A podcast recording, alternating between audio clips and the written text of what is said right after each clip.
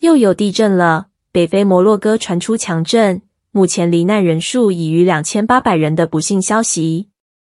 亚洲的香港则发生百年一遇等级的淹水，极端气候已形成不可逆的趋势。但就像狼来了一样，群众很容易产生灾难疲劳症，对于一再发生的惨剧无动于衷，然后狼就真的来了。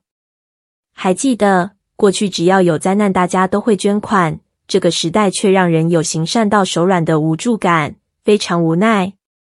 难怪耶稣用挪亚方舟的例子比喻的末日，人们会产生既然灾难那么多，不如就吃喝快乐的心态。至于基督徒之间，则经常用末日来彼此提醒，只是随着灾难频传，效果似乎在递减之中。那么我们该怎么办？刺激过多怕麻木不仁，习以为常又怕神经迟钝，到最后，基督徒会不会成为乱世中最进退失据的人？其实，启示录早已提醒我们面对灾难的态度。启示录鲜少记载单一事件。而是针对天灾人祸与政治经济的乱象做出整体描述。从一开始给七个教会的信息，表达每个基督徒团体在每个时代都会有自己的问题要面对。神就是要我们在患难中得胜。启示录同时告诉基督徒，各个领域的每况愈下是可以预期的，因为这是一场长期属灵征战。我们的焦点不是某一场地震或是某一次灾难，而是要意识到。这个世界像一列失速列车，越来越失控。基督徒恐怕不能妄想用单一事件来唤醒世人，否则耶稣也不需要用挪亚的例子来警惕我们。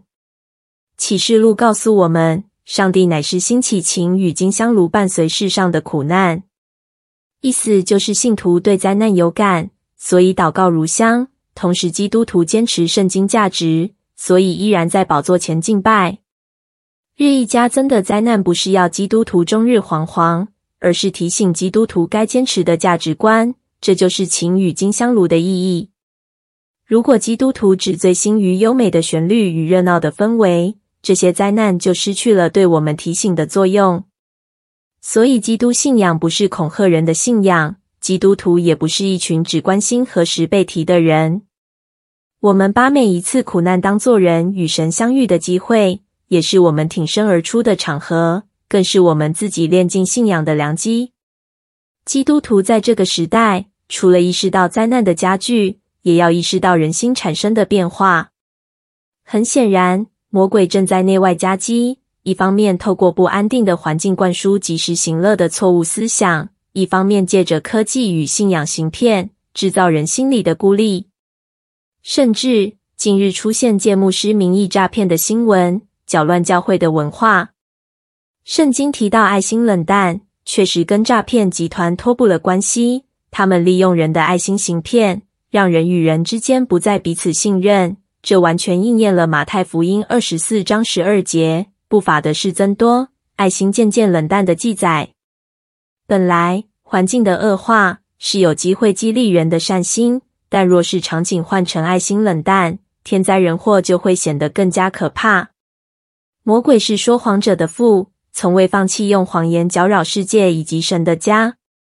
因此，基督徒面对的考验是严峻的。我们需要有智慧的回应对于苦难的诠释，同时还要有智慧分辨爱心的真伪。